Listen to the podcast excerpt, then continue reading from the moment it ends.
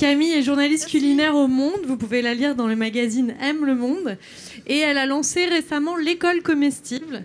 L'école comestible, c'est une association qui prône le fait qu'on peut changer le monde en éduquant au goût et notamment en éduquant les enfants au goût. Je t'écoute. Merci Fanny. Bonjour.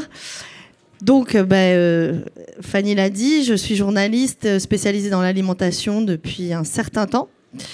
Euh, j'ai pas mal évolué dans mon métier. J'ai commencé par parler beaucoup de gastronomie, de chef, de restaurant. puis assez vite, je me suis rendu compte que un, bah, ça m'ennuyait un petit peu, et deux, c'était pas complet. Et je me suis rendu compte que pour parler de nourriture, d'alimentation, même de gastronomie, il fallait aussi parler d'où venait, venait la nourriture, donc euh, d'agriculture, euh, de producteurs, de, toute la chaîne en fait. Euh, donc je me suis, je, me définis moins à l'heure actuelle comme journaliste culinaire que comme journaliste de l'alimentaire, même si c'est moins joli. Bon. Et, et donc peu à peu, je, voilà, j'ai plus, plus c'est allé, plus j'ai une vision d'ensemble. Et, euh, et, puis euh, aussi l'envie de faire quelque chose. Parce que quand on est journaliste, on, fait des choses formidables. Ça change tous les jours, mais on, parle beaucoup de ce que font les autres. Et, euh, et, par moments, on est un peu frustré de se dire qu'on ne fait pas soi-même quelque chose. Même si, bon, on, peut arguer que parler de ce que font les gens, c'est aussi faire quelque chose, mais bon, bref. Du coup, la, question s'est vite posée pour moi, qu'est-ce que je peux faire autre que euh, écrire et, raconter la vie des gens? Euh, Et forcément, euh, il fallait que ce soit quelque chose autour de la nourriture. Alors, parce que la nourriture, pour certains, je ne pense pas pour vous qui êtes là, pour le public d'Écotable, mais il y a quand même un certain nombre de gens dans, dans, le monde pour qui l'alimentation et la nourriture restent euh, quelque chose de fondamental au sens qu'il faut se nourrir tous les jours, mais de secondaire en termes de l'importance qu'on lui accorde dans nos vies. Pour moi, Fanny l'a dit, je suis persuadée qu'on peut changer le monde en changeant la manière dont on mange. Et euh, mais comment faire? Euh, Donc, il y a toutes ces incentives aujourd'hui sur euh, aller choisir le bon produit, ne pas trop enrichir les supermarchés, faire attention aux pesticides, etc. Mais quand on pense au public qui n'a pas forcément accès à toutes ces incentives, à un public plutôt défavorisé, peu aisé financièrement, c'est-à-dire pas euh, les bobos euh, que, nous sommes. Moi, j'assume, hein. je suis bobo, ça me va. Mais euh, voilà. eh bien, comment faire pour que ces gens-là aussi aient cette information et cette connaissance, puissent savoir où aller acheter leurs produits s'ils ne vont pas au supermarché, puissent savoir comment les transformer si bah, ils n'ont pas forcément accès à des livres de cuisine ou à des émissions ou enfin des, choses qui apprennent vraiment comment cuisiner ben, finalement, quand on y réfléchit, il y a un mot, c'est éduquer. Voilà. Et donc, j'en viens à la création de l'école comestible. C'est quelque chose qui me trotte depuis très très longtemps dans la tête, euh, que je ne savais pas trop comment mettre en œuvre. Il y a beaucoup de sources d'inspiration, beaucoup de filiation, et je vais y venir.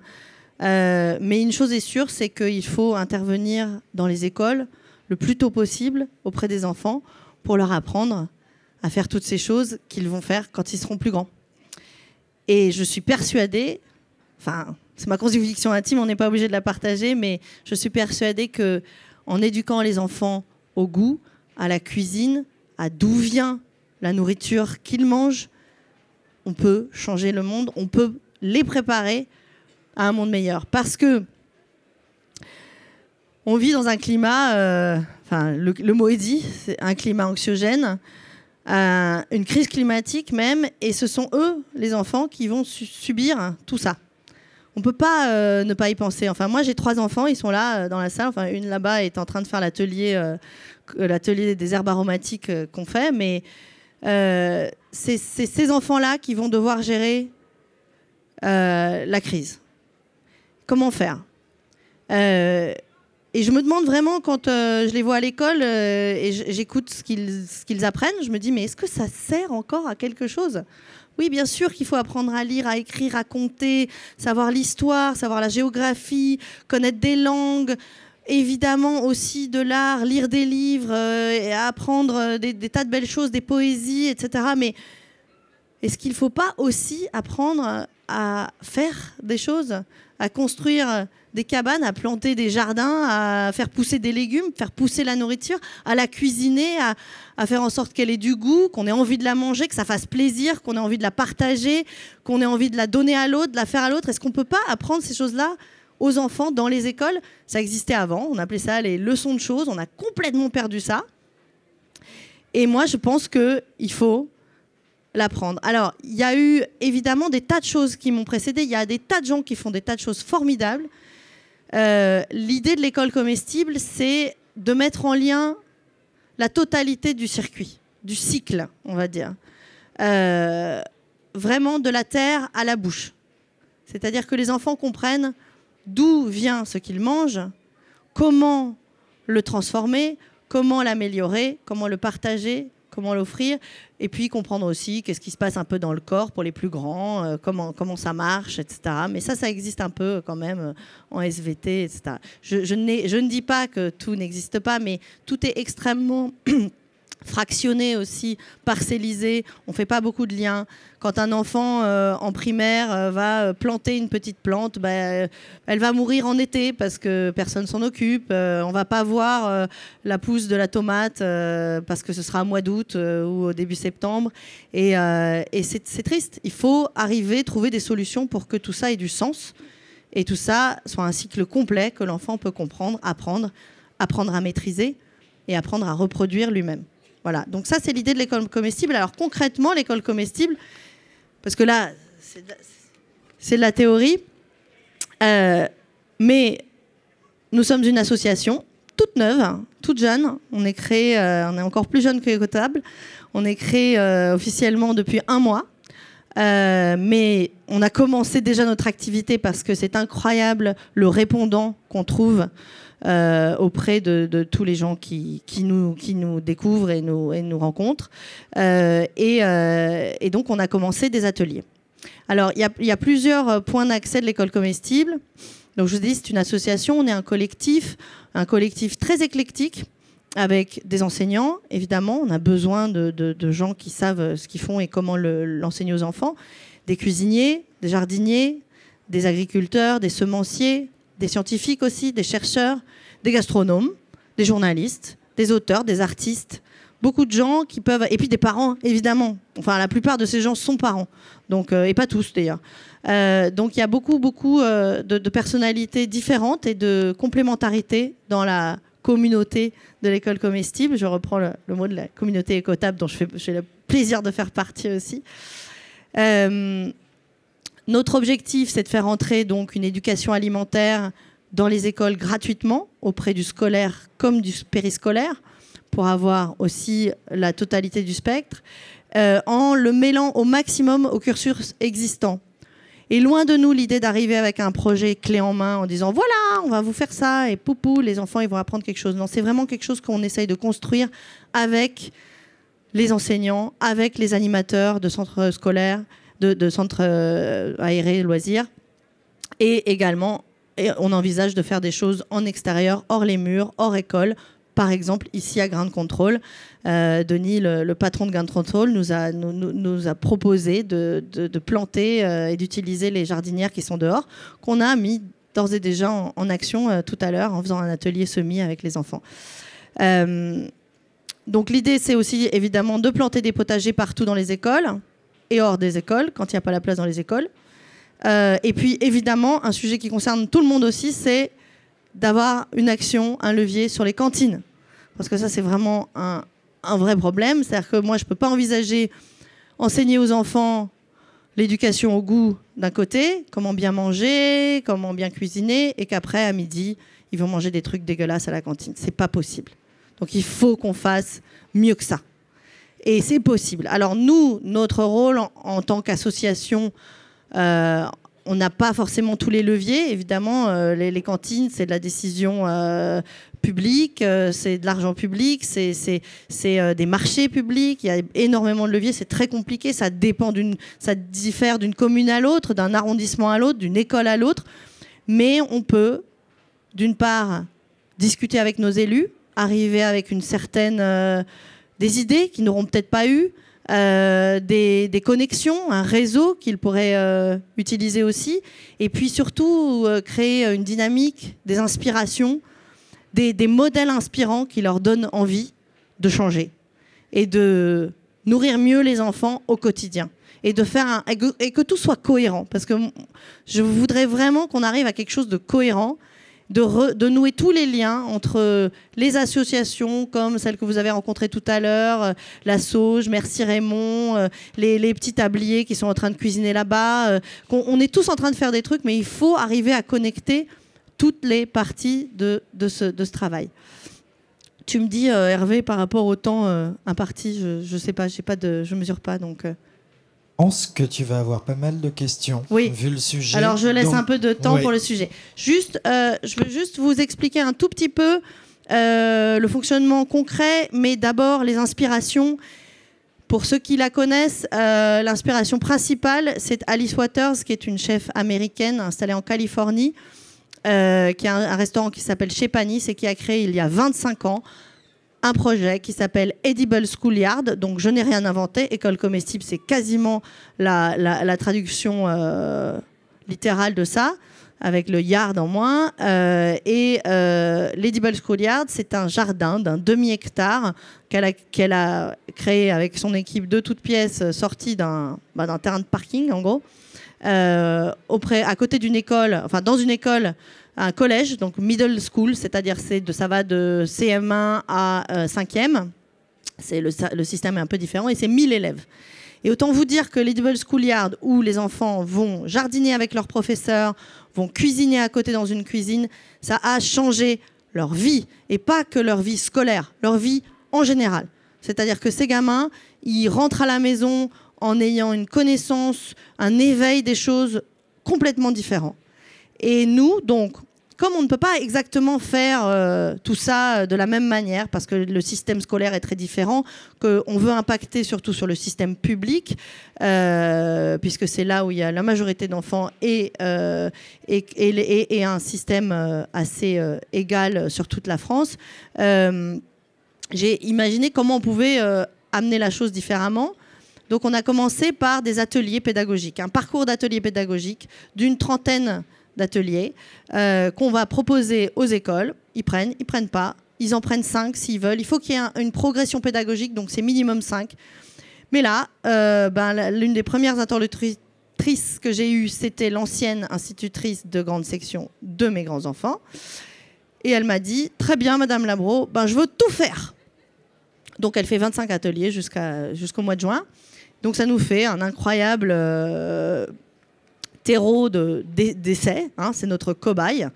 Euh, mais il y a plein d'autres maîtresses euh, qui sont venues à nous depuis pour dire moi je veux le faire, je veux le faire. Et puis là encore, je rencontre des parents, des personnes qui disent moi aussi j'ai une école dans le 17e, ça l'intéresserait. Moi aussi le, 15e là. C'est bon alors on y viendra, mais d'abord on va développer un modèle. Et puis, et puis on va réfléchir à comment l'écrire et comment les s'aimer, puisque évidemment le but de tout ça c'est d'essaimer loin de moi l'idée de tout faire. Je vais vous passer le relais. On va créer un modèle, une boîte à outils, un kit pédagogique, je ne sais pas comment on appelle ça, avec plein de trucs dedans, plein d'idées, plein de, euh, de, méthodes différentes qui soient adaptables pour euh, chaque, euh, chaque situation, chaque école, que ce soit une petite ville ou une, grande métropole, que ce soit à Lyon, à Nice ou au milieu de, l'Ardèche. Voilà. Euh, donc c'est le projet. C'est vraiment encore euh, à l'état d'embryon, mais on a commencé les activités. C'est ça qui est excitant. Euh, et je voulais juste vous raconter un petit truc. Donc, dans la classe de Valérie, cette fameuse maîtresse qui a pris les 25 ateliers jusqu'à la fin de l'année, on en est à notre troisième atelier. On a commencé par un atelier sur les sens. Donc euh, découvrir quels sont nos sens, c'est en directe lignée d'inspiration de là pour le coup des classes du goût de Jacques Puiset vénérable Jacques Puiset que nous avons rencontré la semaine dernière à Tours. C'était extraordinaire. Et, donc l'inspiration, c'est de, vraiment d'explorer avant de mettre en bouche quelque chose, d'explorer l'odeur, le toucher, le bruit même que ça peut faire, évidemment la vue, de, de le nommer, de s'approprier l'aliment en le nommant et d'apprendre comme ça. Euh, donc ça, c'était merveilleux. Deuxième atelier, une rencontre avec un, formidable maraîcher que je connais bien pour avoir écrit sur lui plusieurs fois, qui s'appelle Norbert Nicolet de la ferme OVR, qui livre à Paris de temps en temps.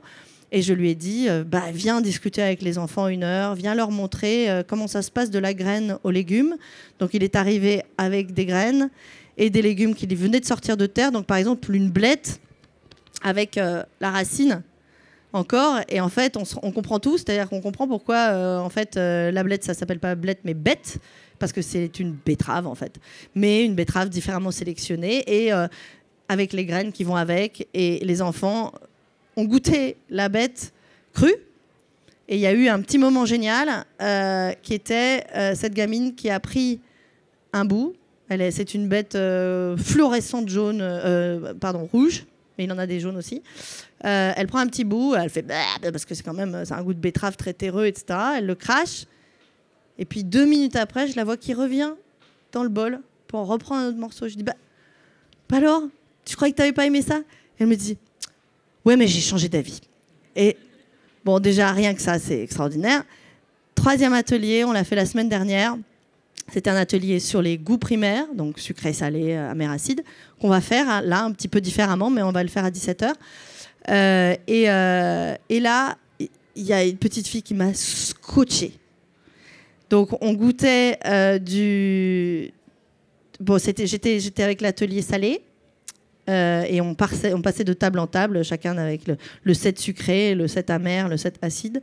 Moi, j'avais de la sauce soja, du katsuobushi, c'est des, euh, pétales de bonite euh, séchés qu'on met dans, par exemple dans la soupe miso au Japon, et, du fromage.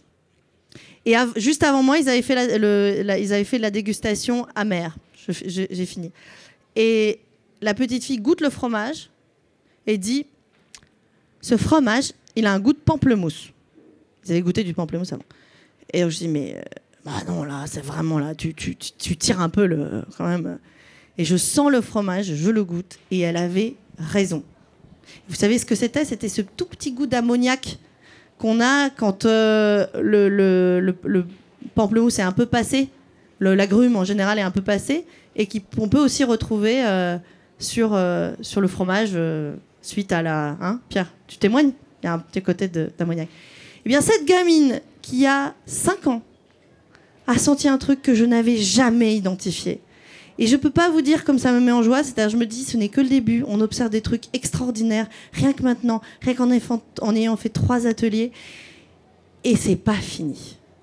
Voilà, alors on me dit que j'ai fini là, enfin mon temps, et euh, si vous avez des questions, bah, allez-y. Donc Camille a fini, mais vous avez compris que c'est bien qu'un début et euh, que l'école comestible va autant avoir besoin de euh, votre soutien que justement cette idée de changer le monde en rééduquant au goût. On va prendre une seule question et de toute façon Camille est là pour les ateliers donc elle pourra continuer à vous répondre en dehors de la scène. Est-ce que quelqu'un a une question? Bonjour. du coup, ces enfants qui, qui découvrent les légumes, euh, est-ce qu'ils les cuisinent? C'est-à-dire que vous parlez des cantines tout à l'heure, et pourquoi ce ne serait pas eux qui cuisineraient directement après avoir appris à les cultiver? Alors, tout à fait. Dans la programmation du parcours pédagogique, un peu plus tard dans l'année, une fois qu'ils auront un petit peu cerné, euh, justement, fait la différence entre le salé et le sucré et appris à l'identifier et le nommer, ils vont bien sûr cuisiner. Là-bas, ils sont en train de cuisiner déjà. Hein. Avec Ricardo, le chef de Solina, ils sont allés chercher des herbes dehors et ils font un petit pesto une petite sauce aux herbes qu'ils vont mettre avec des pâtes et goûter. Et ils ont fait une infusion aussi pour euh, goûter l'infusion. Euh, sur les cantines, euh, on, veut bien sûr faire un lien. J'ai par exemple sollicité d'ores et déjà les cantinières de l'école où on intervient en ce moment pour euh, qu'elles réfléchissent à quelque chose qu'on pourrait faire ensemble et notamment venir cuisiner avec les enfants euh, euh, dans les ateliers. Mais évidemment, de là à ce que les enfants cuisinent tout le repas de la cantine on va éviter parce que, par ailleurs, il y a un vrai souci de revalorisation du métier de cuisinier dans les cantines. Il y a quelques cuisiniers en France qui font des trucs extraordinaires. Euh, ben, je pense notamment à Evelyne Debourg, qui vient, qui est une, cuisinière de, près dans la région de Clermont-Ferrand, qui, euh, qui, qui vient d'avoir le prix Rabelais et qui soigne la cuisine de l'école de ces, gamins, elle, en parle, elle, elle dit elle cuisine avec amour. Bon, ces gens-là, il faut les revaloriser. Quand je vois des cantinières qui font que de la réchauffe dans des barquettes en plastique, je me dis c'est pas possible. Elles ont fait un, elles ont fait un parcours de cuisinière, elles savent cuisiner, elles savent faire plaisir aux enfants, et ces femmes sont tristes, sont malheureuses.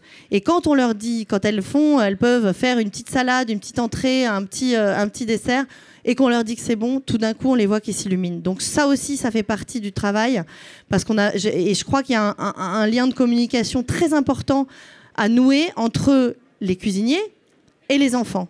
Mais ça, ça ne peut avoir lieu que s'il y a des cuisiniers dans les cuisines des écoles. Et donc, il faut au, maximum essayer de, de décentraliser, de remettre des cuisiniers dans les écoles. Et c'est un peu compliqué. Il y, a une autre question là? Comment on fait pour mettre en place ce projet quand on voit qu'aujourd'hui ça devient interdit de faire les gâteaux à la maison et de les amener à l'école? J'étais sûre que j'allais avoir cette question sur l'hygiène. Alors, d'abord, c'est pas interdit de faire des gâteaux maison à l'école. Ce n'est pas interdit.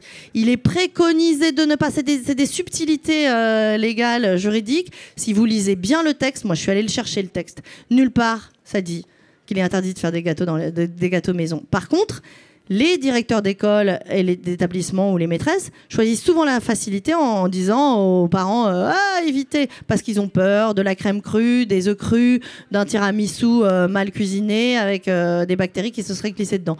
Un gâteau au chocolat fait maison avec quatre, ingrédients et cuit au four, zéro risque. Hein. Donc ça c'est une chose. et par ailleurs après je peux vous dire que tous les, euh, enseignants et les, personnes qui, qui s'investissent dans ce projet ont une petite tendance à fermer les yeux sur l'hygiène.